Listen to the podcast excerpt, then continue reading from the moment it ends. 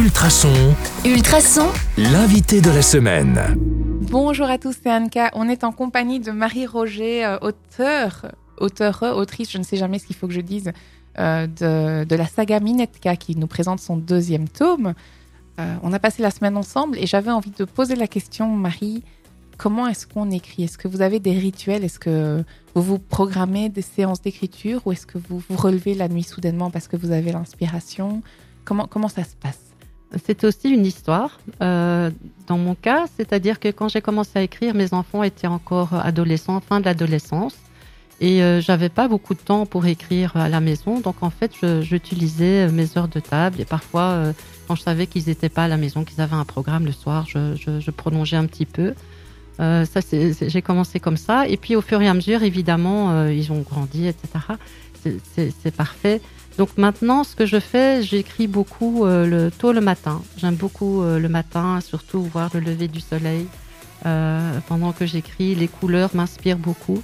Et j'écris aussi pendant la nuit parfois. Et aussi dernièrement, ces deux dernières années, j'étais fort malade.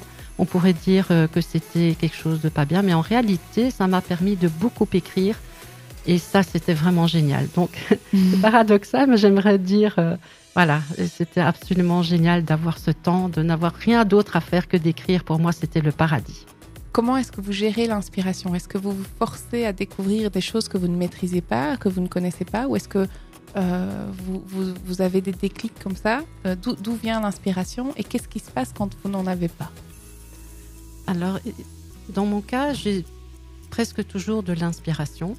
Euh, je m'a toujours dit que j'avais beaucoup d'imagination. Euh, ça, c'était un de mes, traits de caractère. Et en fait, euh, l'inspiration me vient beaucoup en, en marchant, me promenant, en, faisant des rencontres. voilà, elle vient à tout moment. Alors, comment je la gère? C'est-à-dire que euh, j'ai commencé tout simplement à, à écrire euh, tout ce que j'avais dans ma tête. Ça m'a d'ailleurs fait du bien parce que justement, Mhm. ayant beaucoup d'imagination, parfois j'avais du mal à me concentrer. Ça me permettait de mieux me concentrer. Et euh, il y a peut-être c'est une petite anecdote. Donc, je- à un moment donné, j'ai aussi suivi des cours. euh, voilà comment on écrit un livre. Il y a, il y a Mhm. plein de, de cours. Et à un moment donné, le- le- on disait oui, il faut absolument une trame. Il faut Ouais. et décrire les personnages.